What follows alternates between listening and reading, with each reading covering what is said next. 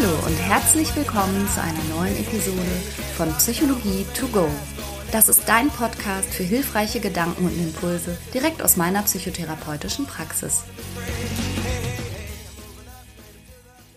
Hallo, hier ist Franka und heute hast du es nicht mit mir allein zu tun, sondern ich habe einen fantastischen Interviewgast zum Thema Beziehungen. Es gibt fast nichts, was uns so gefangen nimmt wie unsere Beziehungen und fast nichts ist so entscheidend für unser Wohlbefinden und unser ganz allgemeines Lebensgefühl wie die Qualität unserer Beziehung. Und in nahezu jeder Therapie komme ich auch auf Beziehungen zu sprechen.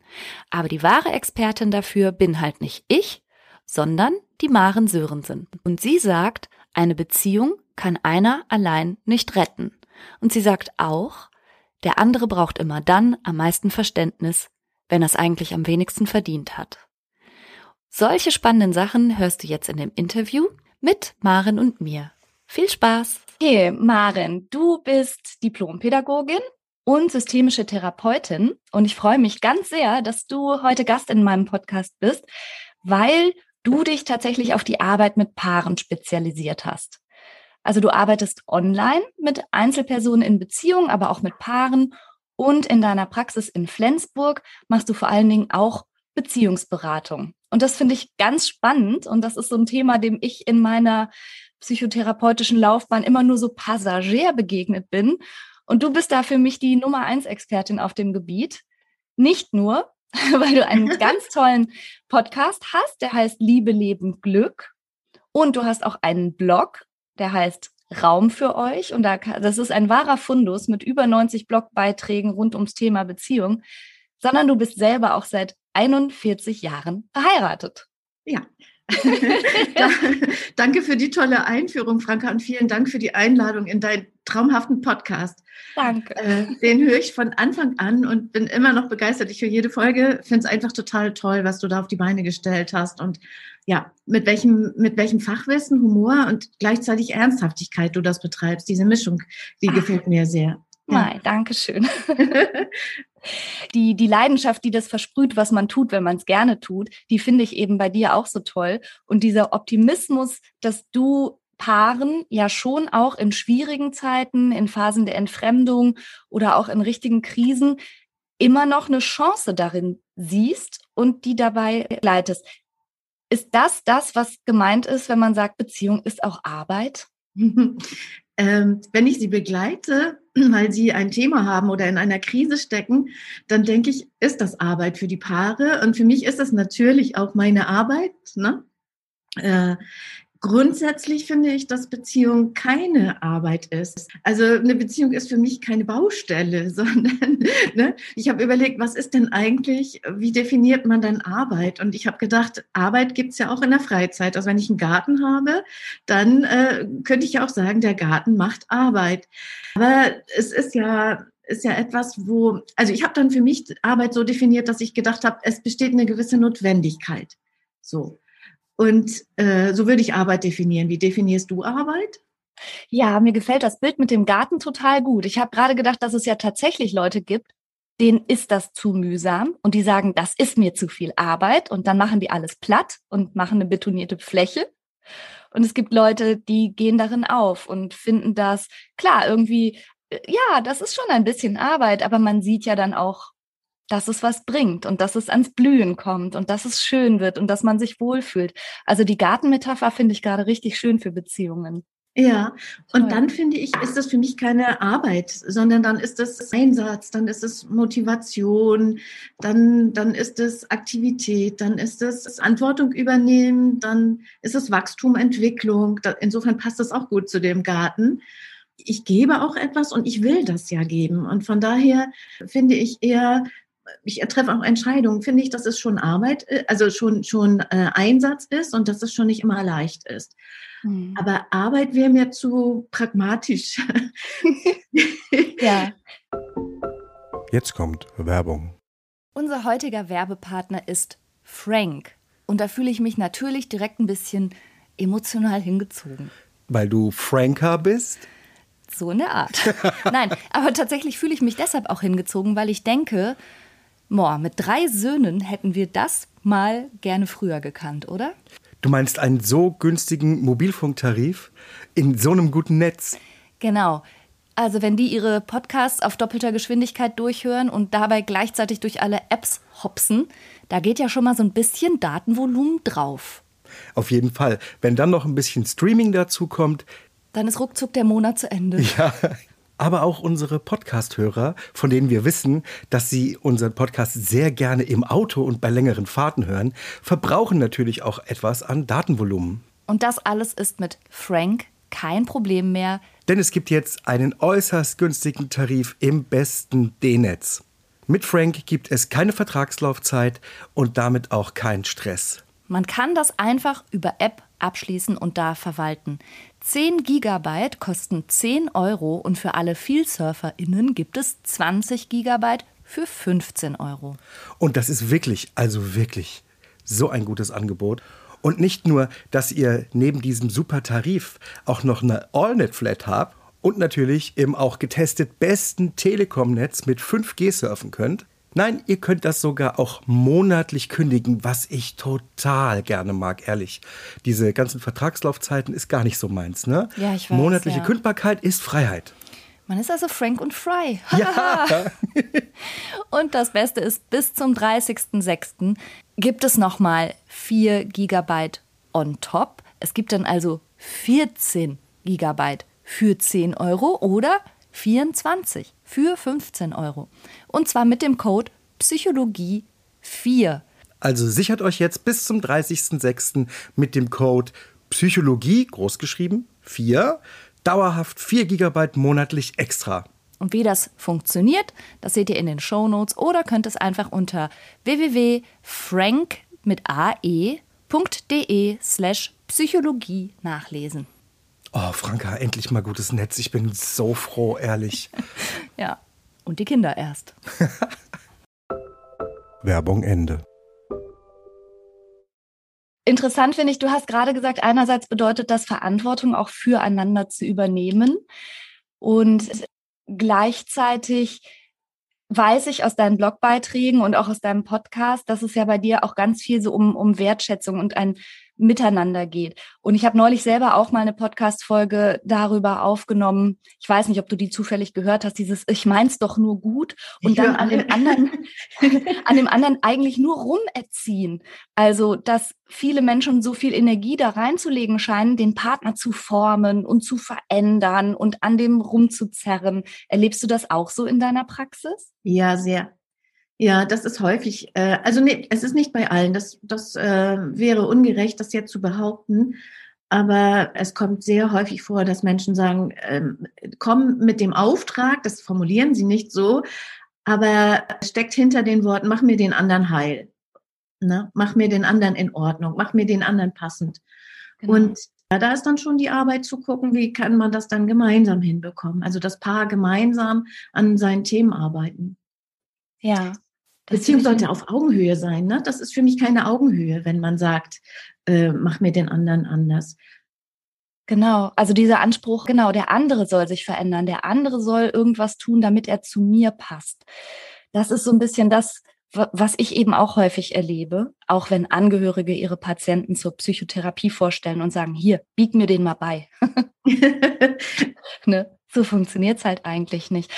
Aber tatsächlich scheint mir das eh so zu sein, dass Partnerschaft oder Paarbeziehung ja so ein, so ein besonderer Ort ist von zwei Menschen, so ein Plätzchen, wo zwei Menschen einerseits sich so gut kennen und andererseits auch manchmal sich so erstaunlich wenig Mühe miteinander geben. Weißt du, was ich meine? Ich habe manchmal das Gefühl, dass ausgerechnet in der Partnerschaft Paare ja ziemlich ungefiltert, manchmal grob miteinander reden, einfach raushauen, was sie denken und sich manchmal im Laufe der Zeit eher immer weniger Mühe geben mit der Partnerschaft. Stimmt das oder ist das nur mein Eindruck? Doch den ein, also auch wieder nicht bei allen, aber ich habe auch den Eindruck. Also grundsätzlich ist es ja so, dass wir uns einander selbstverständlicher werden. Und dann haut man vielleicht schon mal was raus. Und im Grunde genommen ist das ja aber auch ein gutes Zeichen, weil es zeigt ja, dass wir dem anderen vertrauen, dass wir irgendwie eine gewisse Verlässlichkeit spüren und auch geben wollen. Und dann muten wir uns zu im Sinne von, dann darf ich auch mutig sein, dem anderen mich zu zeigen, wie ich bin oder wie ich gerade mal fühle. Also es hat auch diese positive Seite aus meiner Sicht. Andersrum äh, ist das natürlich keine gute Basis für eine Beziehung.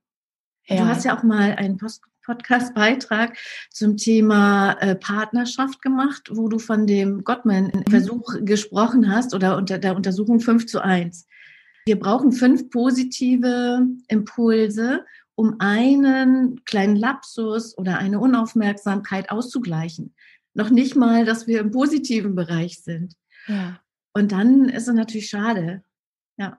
Wenn man, wenn man dem anderen einfach mal so ungefiltert zur Verfügung stellt, wie man gerade so drauf ist und der andere kann vielleicht gar nichts dafür und man lässt die schlechte Laune so eins zu eins bei demjenigen, das ist halt nicht so eine günstige Basis. Ne? Und das finde ich so schön, dass du immer so ganz stark auf die Wertschätzung und auf den Respekt und auf die Augenhöhe untereinander abhebst. Jetzt hattest du gerade schon die 5 zu 1 Regel genannt, die eben besagt, dass man in der Kommunikation aufpassen soll, dass man auf eine Nickeligkeit wieder mindestens fünf wertschätzende, freundliche, liebevolle Signale schickt, damit der andere sich weiterhin auch wohlfühlen kann und nicht so klein gemacht fühlt. Gibt's noch andere Tipps, die du so geben kannst zum Thema Kommunikation in der Partnerschaft? Hm, also ich würde noch mal bei dem Thema eben bleiben da, und dann wäre es auch schon ein Tipp in Richtung Kommunikation. Sind es immer dieselben Sachen eigentlich, die mir da als Lapsus passieren, ne? oder Nickeligkeit, wie du das mhm. nennst?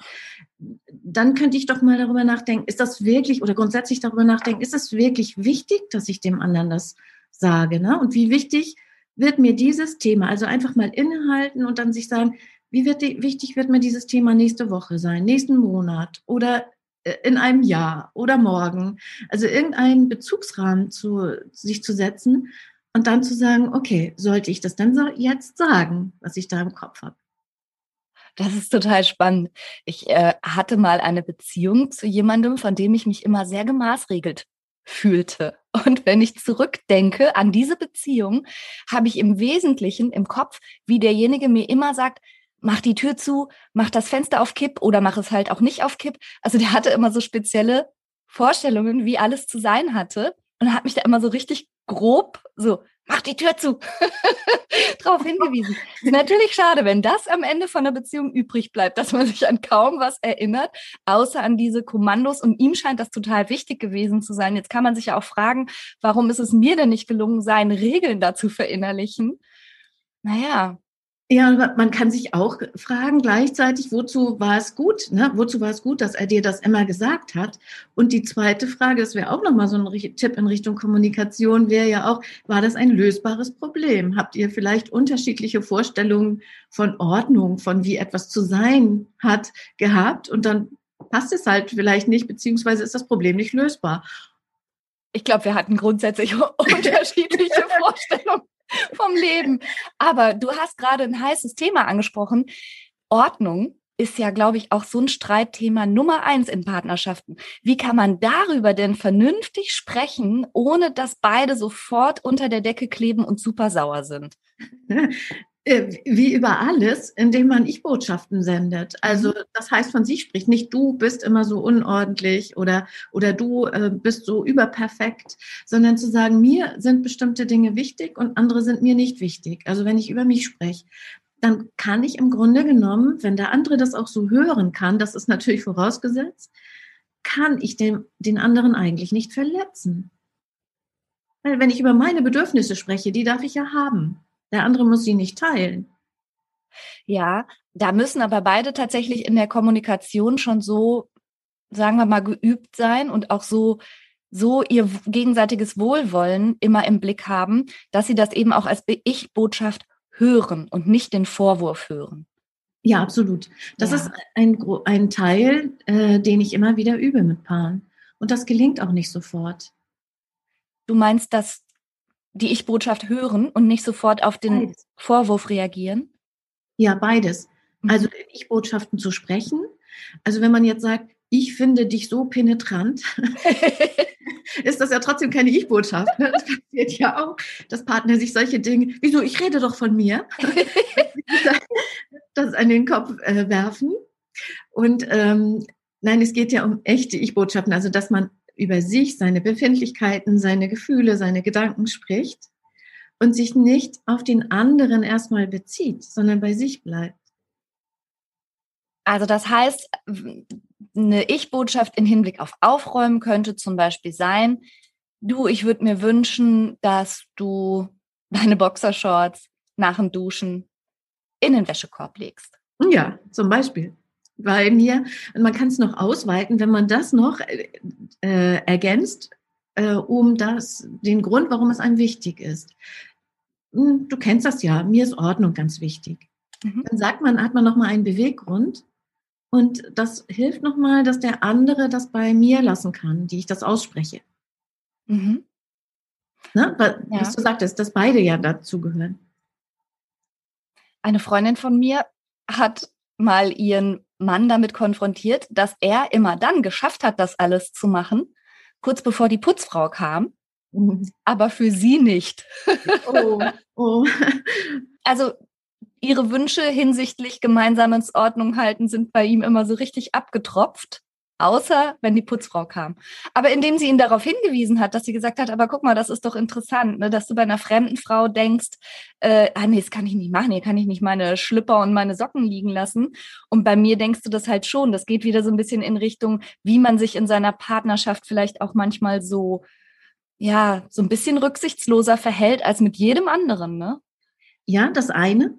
Ja, und gleichzeitig ist es vielleicht auch ein Missverständnis. Ne? Da geht es gar nicht um Ordnung, sondern da geht es irgendwie um Peinlichkeiten. Vielleicht möchte derjenige nicht, dass die Putzfrau sieht, welche äh, Boxershorts er trägt oder nicht trägt. Oder ja. Es geht auch um andere Themen dabei. Ja, stimmt. Überhaupt die Themen hinter den Themen aufzuspüren, finde ich ja. jetzt aus therapeutischer Sicht manchmal ganz wichtig, oder? Total, total. Das ist eins meiner, meiner Hauptaufgaben in, in der Paarberatung zu also, sehen, dass was, im Grunde die Streitthemen eher so der Nebenkriegsschauplatz sind oder wo es, wo es, also dass es zum Beispiel eigentlich um Respekt geht oder eigentlich um gesehen werden oder eigentlich um, ja, Peinlichkeitsthemen oder so. Und dann zankt man sich um Dinge, die das so stellvertretend abbilden sollen, oder? Ja, absolut. Und man kann sogar, letztendlich kann man es reduzieren auf zwei Dinge. Es geht immer um Liebe und um Anerkennung. Mhm. immer geliebt werden. Ne? Das Beispiel der, mit der Putzfrau und den Boxershorts. Und wir möchten immer anerkannt werden, weil wir dazugehören wollen. Ne? Exklusivität ist eins der, der Dinge, die man fast nur in Partnerschaften so intensiv erleben kann. Das heißt, wenn also der Mann von meiner Freundin die Boxershorts vor der Dusche liegen lässt und für sie nicht wegräumt, dann ist das eigentlich mangelnde Anerkennung, die er aber darüber hinaus der Putzfrau sozusagen zuteil mhm. werden ließ in dem Fall oder wie? Dann hätten wir es ja wieder im Negativen. Ne? Mhm. Ich arbeite ganz viel mit dem sogenannten Reframing oder Umdeuten, sondern zu sagen, was kann das denn auch bedeuten? Weil in Partnerschaften so viel interpretiert wird. Und wir wissen gar nicht, es gibt tausend und eine Möglichkeit, wie man Dinge interpretieren kann. Es kann auch einfach sein, dass dem Partner dort, deiner Freundin, dass dem Ordnung gar nicht wichtig ist. Dem, dem ist es eben halt nicht so wichtig. Und dann haben sie da unterschiedliche Vorstellungen. Dann hat das mit der Putzfrau null und gar nichts zu tun. Also äh, die, du meinst sozusagen Bedeutungen in Dinge hineinzulesen, also die nicht zugeschraubte Zahnpastatube, um mal den Klassiker zu nennen, oder dass das Fenster eben nicht auf Kipp ist oder die Tür nicht zu oder doch zu oder wie man sich verhält, wird ganz, da wird ganz viel rein interpretiert. Und schlimmstenfalls lautet dann die Interpretation, das ist mangelnder Respekt, obwohl es vielleicht gar nicht so gemeint ist. Ja, ja, ja absolut. Und da ist es immer wieder wichtig nachzufragen, wie hast du es gemeint? Ne? Wir sind noch bei Kommunikationstipps, oder? Mhm. Dann einfach ja. so, wie, wie darf ich das verstehen? Wenn ich das Gefühl habe, oh, oh, jetzt geht's gegen mich, frage ich doch lieber mal nach. Das wäre mein Tipp auch, als dass ich das gleich nehme und darauf sage, ja, kein Wunder oder immer dasselbe mit dir. Ja, das heißt, wenn man merkt, man wird gerade ein bisschen angespannt oder könnte das so oder so interpretieren, dass man sich ganz kurz einmal die Zeit nimmt, nachzufragen, ist meine Interpretation jetzt gerade richtig? Hast du das so gemeint? Ja, oder wie hast du das gemeint? Man kann es ja sogar auch offen lassen, ne? Ja, das finde ich auch einen total guten Tipp. Und gleichzeitig stelle ich mir vor, Maren, dass das wahrscheinlich Paaren extrem schwer fällt, oder? Ja, das ist so schwer. Wenn es so einfach wäre, hätten wir alle keine Beziehungsprobleme. Ja. Das ist dasselbe wie mit Kollegen ja auch. Da fragen wir auch nicht nach. Und in der Partnerschaft fragen wir noch viel weniger nach. Es gibt da so ein schönes Zitat von, ich glaube, es ist von George Bernard Shaw, der es gesagt hat, der Einzige oder geschrieben hat, der Einzige, der immer nachmisst, ist mein Schneider. Das finde ich so toll, dieses Zitat, weil wir nehmen den anderen für selbstverständlich. Wir glauben, wir wissen, wie er tickt. Bis hin zu, dass man manchmal Paare über eine Frau, über einen Mann beispielsweise hören, sagt, das mag mein Mann nicht. Und ich denke, ja, okay, woher weiß sie das? Ist das so? Äh, oder war das vor 20 Jahren mal so? Keine Ahnung. Aber auch umgekehrt, nach all den Jahren müsste er doch wissen, dass. Also auch ja. vorauszusetzen, dass der andere einschließlich genauso gut kennen muss und quasi hellseherisch begabt sein muss. Ja, das stimmt. Ja, das stimmt. Auch umgekehrt. Ja. Ja. Ja, spannend. Ja, nee, also die Perspektive, glaube ich, ne? Also es ist immer gut, die Perspektive zu wechseln und zu denken, es könnte auch ganz anders sein. Ja. Das ist natürlich, glaube ich, für gerade für langjährige Paare wahrscheinlich eine Voraussetzung, dem anderen wieder so ein bisschen mehr also neu zu betrachten und andere Dinge für möglich zu halten, als man die bisher interpretiert hat. Weil wenn man jemanden im Kopf festgelegt hat oder irgendwie so, so ein schlechtes Label schon draufgeklebt hat, so wie respektlos oder faul oder sieht mich einfach gar nicht oder ich bin nicht so wichtig in der Beziehung, dann sieht man ja auch alles nur durch diese Brille. Ja.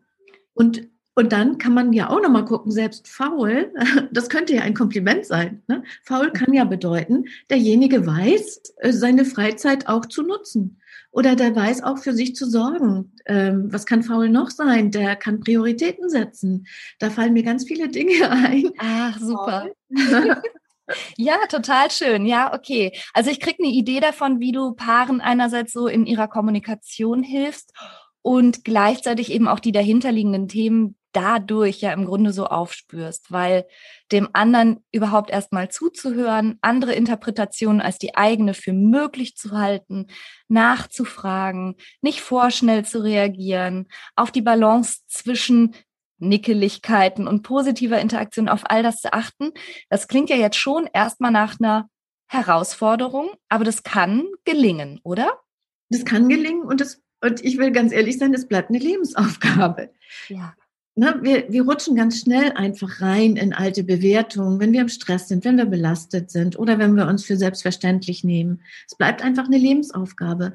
Und wenn wir uns gegenseitig immer wieder daran erinnern in der Partnerschaft, dann kann es auch gelingen.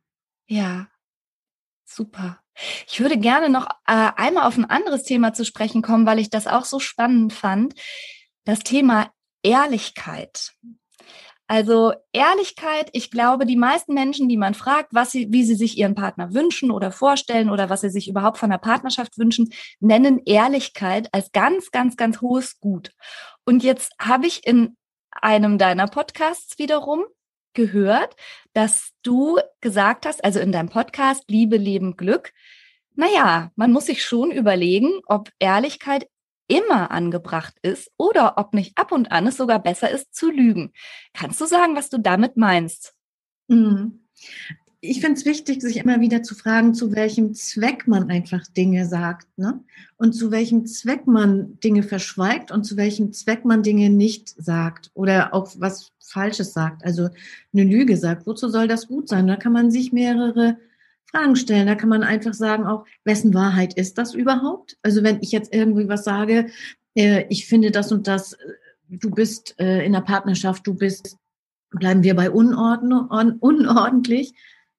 Wessen Wahrheit ist das? Bin ich vielleicht dann besonders perfekt und tituliere den anderen als, als unordentlich, dann ist das ja vielleicht schon gar keine Wahrheit. Jedenfalls nicht von beiden Seiten. Das heißt, die Leute sagen dann sowas wie, ich sage dir nur die Wahrheit, aber es ja. ist nicht ihre Wahrheit, es ist ihre Interpretation der Situation. Und damit geht's schon mal los. Ist das dann wirklich ehrlich oder ist das ein Überstülpen der eigenen Meinung? Ja, genau. Ja. Und ein zweiter Punkt wäre auch noch, äh, wessen Wahrheit ist das eigentlich? aus welcher Laune heraus, aus welcher schlechten, missmutigen, stressigen Stimmung heraus, sage ich einfach Dinge. Und dann sage ich Dinge als Wahrheit oder der andere sieht sie als eine Wahrheit. Und eigentlich war das nur meine momentane Situation, meine Lage, meine augenblickliche Befindlichkeit. Ja. Das auch nochmal, ne? Also es gibt so viel. Aber worauf du, glaube ich, eigentlich hinaus willst, willst, ist, wenn man vielleicht bewusst Dinge verleugnet. Ähm, das passiert in Partnerschaften bei Äußerlichkeiten, also wie man über Äußerlichkeiten des anderen denkt. Bei One-Night-Stands ist das ein Thema mit der, mit der Ehrlichkeit. Und da finde ich es auch immer wichtig, auf die Beweggründe Gründe zu gucken. Warum sage ich was oder warum sage ich es nicht? Will ich den anderen vielleicht schon oder, oder habe ich auch Angst? Und wer Angst hat, ähm, verlassen zu werden aufgrund eines One-Night-Stands, vielleicht berechtigt, weil der Partner schon mal gesagt hat, du, wenn das passiert, bin ich weg, mhm. äh, dann ist ja die Frage, was riskiere ich mit einer Lüge und was schone ich vielleicht in einem ja, für die Beziehung förderlichen, auf einem für die Beziehung förderlichen Niveau. Mhm. Deswegen wird es trotzdem moralisch vielleicht nicht gut. Und gleichzeitig kann ich die Angst dahinter verstehen. Und ich habe häufig mal Paare, die so äh, Affären, wo die auffliegen, wo dann der, derjenige, der die Affäre hatte, noch lange weiter lügt.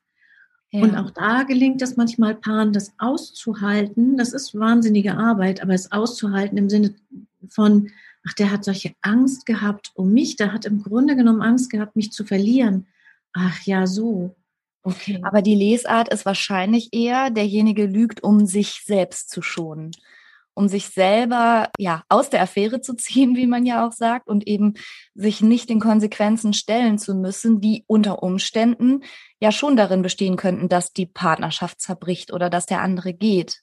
Und mhm. das finde ich ist halt der kritische Punkt, wenn wir über solche Art Lügen reden, weil dann letztlich nur der eine entscheidet, weil er eben das wahre Ausmaß nicht offen macht und dann der Fortbestand der Beziehung quasi auf dieser Lüge fußt unter Umständen, oder? Ja, und gleichzeitig nimmst du dem ja oder nimmt derjenige ja auch dem Partner die Möglichkeit, darauf zu reagieren. Ne? Genau. Und da ist es ja wieder, wir wissen gar nicht, ob der dann wirklich gehen würde. Vielleicht hat er das mal so dahingesagt.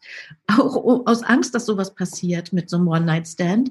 Und wenn es dann, wenn er tatsächlich davon hört, ach ja, mein Partner, meine Partnerin hat da mal einen Seitensprung riskiert, äh, vielleicht reagiert er dann in Wahrheit oder in der Wirklichkeit ganz anders. Ja. Und ähm, der hat auch kein, nicht die Möglichkeit, man, man gibt der Partnerschaft nicht die Möglichkeit, das zum Thema zu machen. Mhm. Und zu gucken, vielleicht gibt es noch irgendwas, was wir gemeinsam verändern können, damit solche Dinge nicht wieder passieren, wenn sie uns so verletzen. Ich habe tatsächlich schon mehrfach in meiner Praxis so ein bisschen diese perfide Geschichte erlebt, dass einer von beiden Partnern eigentlich schon gespürt hat, dass was nicht stimmt oder irgendwas läuft und dann entsprechend auch ganz misstrauisch war, vielleicht bis hin zu Klamotten durchwühlen und nach Quittungen gucken oder ins Handy schauen und eigentlich schon sozusagen die Beweise auf dem Tisch liegen und der andere das dann aber so dreht, so nach dem Motto, du bist sowas von paranoid und misstrauisch, guck mal, wie du unsere Beziehung zerstörst. Und das ist aber ja mehr als nur Unehrlichkeit. Da geht's ja schon fast in Richtung Gaslighting, so nach dem Motto, du bist schuld, du treibst mich dazu. Und das das sind so Fälle, die, die, deshalb habe ich so einen wahnsinnigen Respekt vor Paarberatung und, und Paartherapie machen, weil ich denke, oh, wenn es schon so giftig geworden ist und beide sich so misstrauisch und vorwürflich gegenüberstehen und so feindlich, gibt es da noch eine Chance? Hm. Es kann eine Chance geben, aber nur, wenn beide wollen. Mhm. It takes two to tango, ne? Das ist immer die Wahrheit. Es müssen beide. Einer alleine kann eine Beziehung einfach nicht retten. Und solche Dinge, die du schilderst, sind ja ein wahnsinniger Vertrauensmissbrauch von beiden Seiten. Mhm. Und wenn wir in einer Beziehung exklusiv leben, das heißt, wir sind die eine und einzige oder der eine und einzige, dann ist das eine wahnsinnig massive Kränkung, die wir dem anderen zufügen können. Und wenn wir dann auch noch dumm hingestellt werden, da ist schon maximal das Vertrauen kaputt. Und das ist auch, was Paare dann schildern. Das eigentliche dass der da mal mit einer anderen ins Bett gesprungen ist. Ja. Das stimmt mich gar nicht so sehr, wie dass mein Vertrauen weg ist. Und ich kann dem anderen jetzt nicht mehr glauben. Und das braucht Arbeit, das geht auch nicht schnell. Mhm. Das, ist, das, ist, dann wirklich Arbeit. Das ja. kann man nicht mehr anders nennen. Mhm. Und gleichzeitig können Paare daraus, daraus auch wachsen. Also man kann sagen, manche sagen auch hinterher, unsere Beziehung ist jetzt besser geworden, dadurch, dass wir mal die Dinge auf dem Tisch hatten. So grausam das auch in dem Moment war. Das finde ich ganz toll, dass du das sagst und ja auch mutmachend, weil ich glaube, an diesem Punkt, ja, zerbrechen viele Partnerschaften auch. Und überhaupt habe ich auch den Eindruck, dass das der Punkt ist, wo überhaupt erstmal Hilfe hinzugezogen wird, wo ich oft denke, oh, das ist ein bisschen spät, wie schade. Warum jetzt erst? Das sage ich immer wieder. Also meine, ich sehe meine Aufgabe sehr darin oder meine Begeisterung sehr darin in der Beziehungspflege. Weil früh ist es noch leicht und ich merke auch immer mehr, dass tatsächlich solche Paare kommen. Manchmal kommen ganz junge Paare, Anfang 20, wo ich denke, oh, wie süß. oder wie, also süß ist, ich meine das nicht abwerten, sondern einfach wie, wie herzig, dass die kommen und sagen, irgendwie läuft es bei uns nicht mehr so und wir wollen doch lieber rechtzeitig kommen. Ja, genau das ist es. Aber das finde ich total richtig. Und du hattest ja gerade den Paartherapeuten John Gottman schon mal angeführt mit seiner 5 zu 1 Regel. Das ist ja auch derjenige, der sagt, eigentlich müsste man Paaren, die ganz frisch zusammenkommen, besser so eine, so eine Paarberatung mal angedeihen lassen und denen schon mal so Kommunikationsregeln und so ein Miteinander und die wertschätzende Augenhöhe und all das rechtzeitig vermitteln und nicht das jahrelang irgendwie laufen lassen und am Ende stehen die beiden da und ja, sind ganz verzweifelt miteinander. Ja, und das ist dann so traurig, ne? Dann, dann hat man sich so verletzt, das muss nicht sein. Ja. Na gut, aber so sind wir Menschen, ne? Wir, wir lernen oft ja durch, entweder durch intensives, überwältigendes, positives Erleben lernen und verändern wir uns oder durch Schmerz. Das, das müsstest du ja wissen. Das ist wahr, das ist total wahr, Maren, was du sagst. Und du hast auch einen schönen Satz gesagt, jemand braucht dann am meisten Verständnis, wenn er es am wenigsten verdient hat. Mhm. Da habe ich gedacht, wow, okay, das, die, das erfordert viel Größe, auch seine eigene Verletzung vielleicht kurz außer Acht zu lassen und sich wirklich dennoch verständnisvoll dem anderen zuzuwenden und zu sagen, ja, okay, ich verstehe, also ich gebe mir Mühe zu verstehen, was dich umtreibt, aber gleichzeitig dieses Verständnis vom anderen dann auch zu bekommen, wäre natürlich wichtig, ne? Hm. Und da braucht es manchmal einen von außen, der beide hm. Seiten gleich, gleichermaßen hört. Ich verstehe mich nicht als unparteilich, sondern als allparteilich. Ich bin, ich, ich höre beiden zu und ich kann beide Partner gleichermaßen verstehen, nachvollziehen, versucht zu ergründen, äh, was dahinter steht, was ihre Beweggründe sind. Und wenn die das spüren, das müssen die Paare spüren, dann können sie mir vertrauen, dass wenn ich eine Idee einbringe, dass sie sagen, ach ja, so kann ich ja auch denken. Mhm. Und das erfordert, dass sie es schaffen, dass jeder Partner es schafft, die Aussagen des anderen als eine Aussage über sich zu hören, was du vorhin sagtest. Mhm. Es reicht ja nicht, dass ich über mich spreche, der andere muss das ja auch so hören, dass ich über mich spreche. Und das Genau, das ist die Arbeit einer Paarberaterin. Ja, und wie kann man sich denn wieder so einander annähern, wenn wirklich die große Krise da ist oder auch mal so richtig die Fetzen geflogen sind? Was sind denn so erste Schritte, die man dann aufeinander zugehen kann? Hm. Erstmal ist Abstand wichtig ähm, weil in der Situation, wenn sich das erstmal aufgeschaukelt hat, dann kommt man da ganz, ganz schwer nur wieder raus. Ne? Dann geht es oft um Recht und, und gar nicht mehr um das Thema. Das merkt man ja auch, dass Paare das Thema verlassen. Und ähm, eine Annäherung ist aus meiner Sicht immer, dass einer den ersten Schritt machen muss. Einer fängt an. Das ist, so ist das Leben halt. Und man kann anfangen mit dem Satz, weißt du was, du bist mir wichtig. Das reicht ja schon. Wenn man das, auch das kostet Größe, wenn man die Perspektive wechselt und denkt, da haben wir Streit gehabt, aber was ist eigentlich, was steht auf der anderen Seite?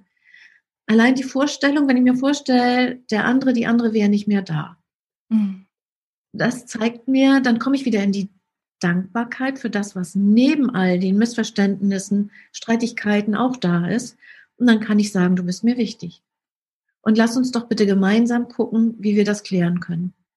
Das finde ich einen schönen Einstieg. Du hast gerade auch noch was ganz Wichtiges gesagt und ich glaube, das geht im Eifer des Gefechts nämlich auch manchmal verloren, dass Streiten plötzlich nur noch dazu dient, zu gewinnen. Also, mhm. Also dass das Streiten verwechselt wird mit, am Ende muss ja einer recht haben und das bin am besten ich. Und dass es in einer Partnerschaft darum aber ja eigentlich gar nicht geht, sondern zu schauen, wie, wie halten wir unsere gemeinsame Basis aufrecht und wie, wie, wie kommunizieren wir so miteinander, dass wir uns eben nicht gegenseitig mit so einer großen Drohkulisse überziehen und am Ende einer der Mächtigere und der Gewinner aus diesem Konflikt ist, sondern dass wir beide Gewinner sind, weil wir uns behalten. Ja, ja, schön. Das hast du schön gesagt. Wir sind beide der Gewinner, weil wir uns behalten. Ach, schöner ja. kann man es gar nicht sagen. ja. Mhm. Ja, aber das, das ist natürlich schwer. Ne? Und ich fand noch was Interessantes. Häufig gilt ja so das Motto Streitigkeiten hinter verschlossenen Türen. Und jetzt habe ich aber auch von dir gelernt, Maren, nee, gar nicht unbedingt. Also gerade wenn man einen Konflikt hatte, kann man auch mal lieber rausgehen, spazieren gehen und einen öffentlichen Platz aus, raussuchen. Kannst du dazu noch was sagen? Mhm. Das hört sich vielleicht erstmal komisch an und ich meine auch nicht, dass man sich auf den Marktplatz stellt und dort wie in London seine, seine, seine ähm, Meinungsverschiedenheiten austrägt, sondern wenn man ein Thema für eine Auseinandersetzung hat, dann geht man einfach in der Öffentlichkeit besser miteinander um könnte, so wie du sagst, ein Spaziergang sein oder sich irgendwie an einen See oder an den Strand setzen. Das schafft erstmal auch Ruhe, Grün, Wasser schafft immer Ruhe und man kann ein bisschen sachlicher miteinander sprechen. Ah, okay, das heißt, dieser Rahmen dient dazu, dass man sich wirklich ein bisschen auch diszipliniert, aber dadurch den anderen vielleicht auch nicht so verletzt. Ja. Und auch drüber nachdenkt, wie formuliere ich das jetzt und auch in welchem Tonfall und so. Das heißt, diese Öffentlichkeit, die man dafür aufsuchen könnte, ist eben auch eigentlich ein Schutz. Ja, ein mhm. Schutz und ähm, es ist auch eine, es braucht aber auch Stärke, das zu können. Und es muss wieder beiden gelingen. Ne? Einer alleine kann das auch nicht schaffen.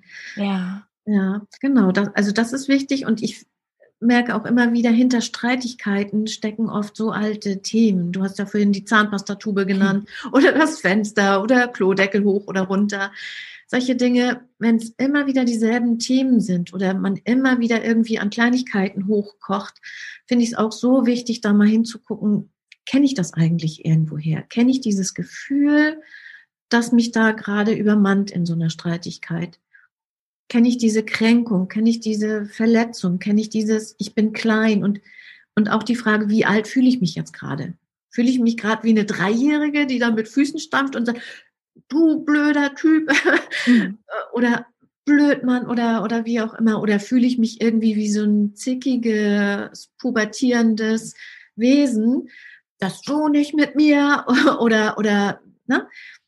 Und wenn das, wenn man das merkt, dann sind oft alte Themen stecken dahinter und da kommt man auch nicht alleine drauf. Ja. Ja, das stimmt. Ich muss dich das einfach fragen, Maren. Machst du auch manchmal so eine Art Trennungsberatung, beziehungsweise kommst du auch manchmal selber an den Punkt zu sagen, nein, ihr trennt euch besser, ihr schadet euch? Ich sage das nie. Ich ja. sage das nie, weil ich das anmaßend finde. Ja. Äh, Deshalb habe ich auch gefragt, denkst du das? denkst du dann, also ihr zwei, m -m. ich denke das tatsächlich nicht. Mhm. Ich denke das tatsächlich nicht, weil ich immer beide Seiten sehe. Und wenn ich die nicht sehen kann, ja. dann würde ich sagen, ich bin nicht mehr die Richtige. Ja. Ich habe das ein einziges Mal bei einem Paar gehabt, da, da war ich auf einer Seite oder da konnte ich die Frau nicht nachvollziehen. Und dann habe ich gesagt, ich bin nicht mehr die Richtige. Ah, okay. ähm, ich, äh, ich sehe immer beide Seiten und sehe immer, was ist eigentlich da, was es noch retten könnte. Und ich sehe auch, was es verhindern kann. Und ich stelle oder grundsätzlich ist es ja so, eine Entscheidung für oder gegen eine Beziehung ist ja niemals 0 zu 100 Prozent. Manchmal ist sie bis hin zu 49, 51. Hm, okay. Und das ist, was es so schwer macht, wenn Paare hier sitzen. Und dann fände ich es eben halt auch unangemessen, wenn ich sage, trennt euch, sondern ja. ich sage dann eher, ich spiegel meine beiden Seiten. Ich sage, einerseits höre ich, ihr seid euch so nah und da ist so viel, so viel, was ihr gemeinsam erlebt habt und ihr könnt euch so verletzen. Das heißt, ihr seid euch auch auf eine Art sehr wichtig. Und die andere Seite, da sehe ich, es kommt immer wieder, trotz meiner Hilfe auch, zu Themen, wo ihr einfach auch ganz fies miteinander umgeht. Mhm. So, so spiegel ich das. Mhm. Und manchmal sage ich, ich glaube, ihr habt schon eine Entscheidung getroffen. Und dann mhm. fühle ich mhm. auch, dass diese Entscheidung schon da ist sie sich aber noch nicht trauen für das eine oder das andere. Und dann sagen die, ja, sag das doch. Das tue ich aber nicht. Und hinterher sagen die, ja, wir haben genau, also manchmal, ich bekomme häufig mal noch Mails oder einen Anruf. Wir wollten uns nur mal melden oder ein Einzelner meldet sich auch und sagt, ich wollte mich nur noch mal melden. Wir haben uns getrennt und ja. danke für die Begleitung. Und Entscheidungen trifft man nicht irgendwie in einer Sekunde. Die dauern manchmal lange und die brauchen auch lange. Weißt du, was mir auch ein paar Mal passiert ist, aber das, da, da denke ich immer, vielleicht habe ich da auch einfach irgendwie einen Fehler gemacht oder was übersehen, dass Leute sich zur Paarberatung anmelden und dann wird aber relativ schnell ersichtlich, dass einer bereits eine Außenbeziehung eingegangen ist und die auch fortsetzen möchte und dann aber so ganz clever denkt, ja gut, aber das, die Trennung machen wir uns jetzt hier leicht und die Therapeutin ist ja vor Ort und die fängt das dann emotional schön auf. Also quasi der Partner, der sich trennen möchte, den, der das noch nicht ahnt und noch nicht weiß, dass im Grunde die Entscheidung schon gefallen ist, letztlich dann bei mir therapeutisch anbinden will. Ist das mhm. dir auch schon mal so gegangen? Nicht mit einer Affäre, aber mit solchen Themen wie ich bin nicht mehr zufrieden in meiner Beziehung, lass uns mal eine Paarberatung machen. Und in der Paarberatung äh, ist mir schon passiert, dass der eine dann sagt, ähm, wenn ich frage, wie, wie groß ist Ihre Zuversicht, dass Sie zusammenkommen oder wie groß ist Ihre Absicht, sich zu trennen auf einer Skala von eins bis zehn? Das fragst du so, ja. Das frage ich so. Und dann wird dann gesagt, äh, wo vorher gesagt wurde, ja, ich weiß nicht, vielleicht will ich mich trennen, wird dann gesagt, ich stehe bei neun in Richtung Trennung. Ja. Und äh, das ist natürlich, da fühlt sich der andere dann vielleicht stark abgewatscht, so, ne? Klar. Oder der Boden, so stelle ich es mir vor, muss es sich anfühlen, der Boden bricht einem unter den Füßen weg. Man ist irgendwie völlig irritiert. Und da sehe ich wieder meine Aufgabe in dem Perspektivwechsel, einfach zu sagen, okay, das fühlt sich sicherlich jetzt sehr schmerzhaft an und gleichzeitig, was könnte der Grund sein? Vielleicht hast du es nicht gewagt, deinem Partner also mhm. derjenige, der konfrontiert vor mir, dein Partner das alleine zu sagen, mhm. aus Angst vor dem, was da an Reaktion kommt. Ja, das war, glaube ich, eine meiner letzten Paarbereitungen, die ich überhaupt angenommen habe, weil ich diese Situation wirklich grausam fand. Das kam so für, für den einen Part dieser Beziehung wirklich sehr unerwartet und ja, schmerzhaft. Mhm. Es gibt mhm. ja gar keinen Themenbereich, glaube ich, in unserem Leben, der uns so treffen kann und so vernichten kann, wie eine Liebe, die kaputt geht oder wenn Vertrauen zerstört wird oder so. Mhm. Also ja. das ist ja schon ein extrem sensibler Bereich, wo wir uns so verletzlich zeigen und so offen sind. Und mhm. das kann natürlich dann auch mal wehtun. Ne? Mhm. Und da finde ich den Schmunzelpunkt immer ganz schön. Ich nenne das Schmunzelpunkt zu sagen, und okay, jetzt kannst du das vielleicht noch gar nicht sehen. Das, das ist nicht eine meiner ersten Sitzungen, natürlich nicht. Aber in späteren Sitzungen dann einfach mal zu sagen, und was hast du auch mitgenommen, auch wenn alles traurig ist, aber du nimmst immer was mit. Und wann wird da, wie wirst du an dem Schmunzelpunkt, wenn du da stehst und auf die Beziehung zurückguckst, vielleicht in fünf Jahren, vielleicht in einem Jahr, vielleicht in zehn Jahren, da gucke ich immer halt, wie das passend sein könnte.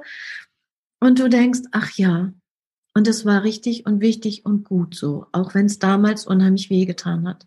Und was hat dich zu dieser Erkenntnis gebracht? Wofür war, na, dann kannst du aus einem späteren guten Zustand gedacht, in die Zukunft gedacht, auf das jetzt gucken.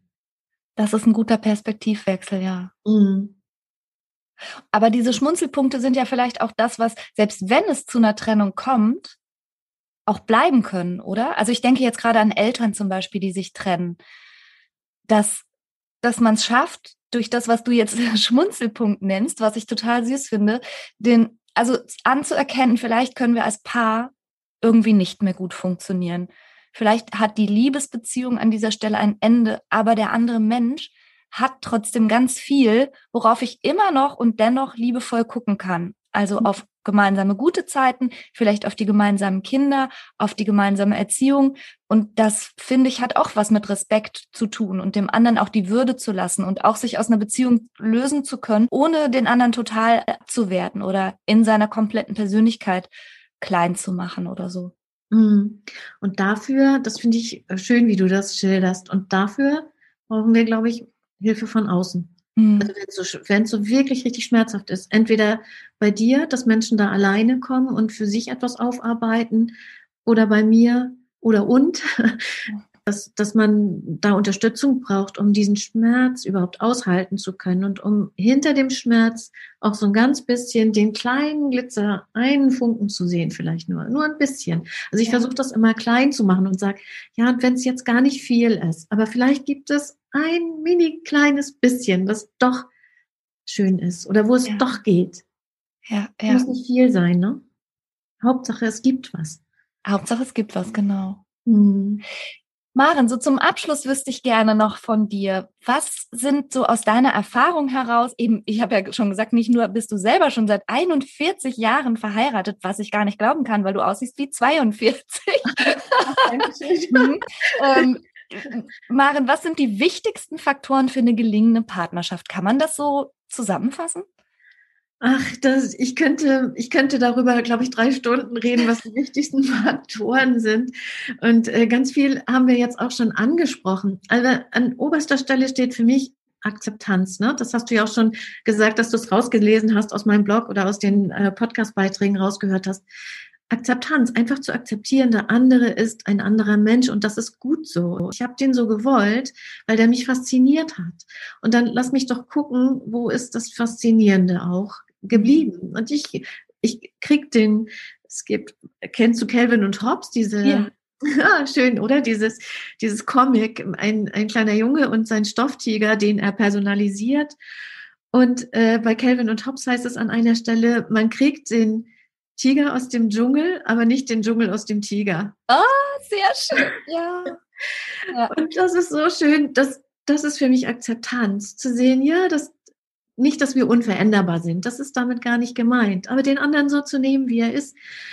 Und ich möchte ja auch so gesehen werden, wie ich bin. Wie das ich heute bin und morgen, wie ich morgen bin und so, ne? Aber mein Mann und ich sagen ganz oft, dass wir wahrscheinlich beide so gelassen sind und auch sehr glücklich miteinander, weil wir uns lassen. Ja. Weil wir uns wirklich so in bester Art und Weise einfach lassen, wie wir sind. Also da mhm. ist ganz viel tiefe Akzeptanz für das Sein des anderen. Ja, schön. Das klingt richtig gut.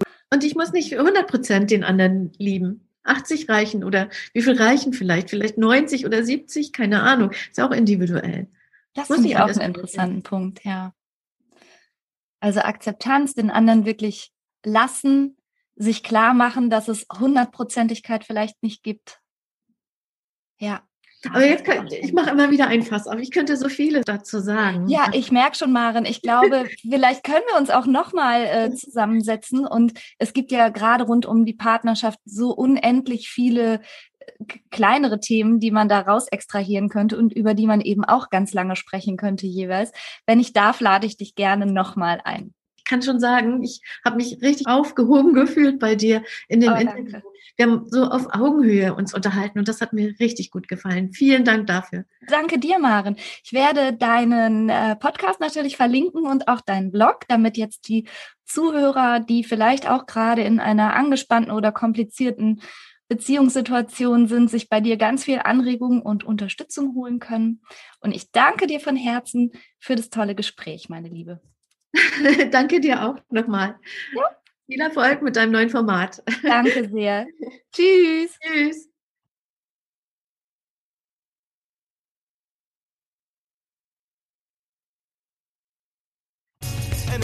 Just right, all the doors are open, and things are coming together just the way I was hoping. Now I'm never giving up, no.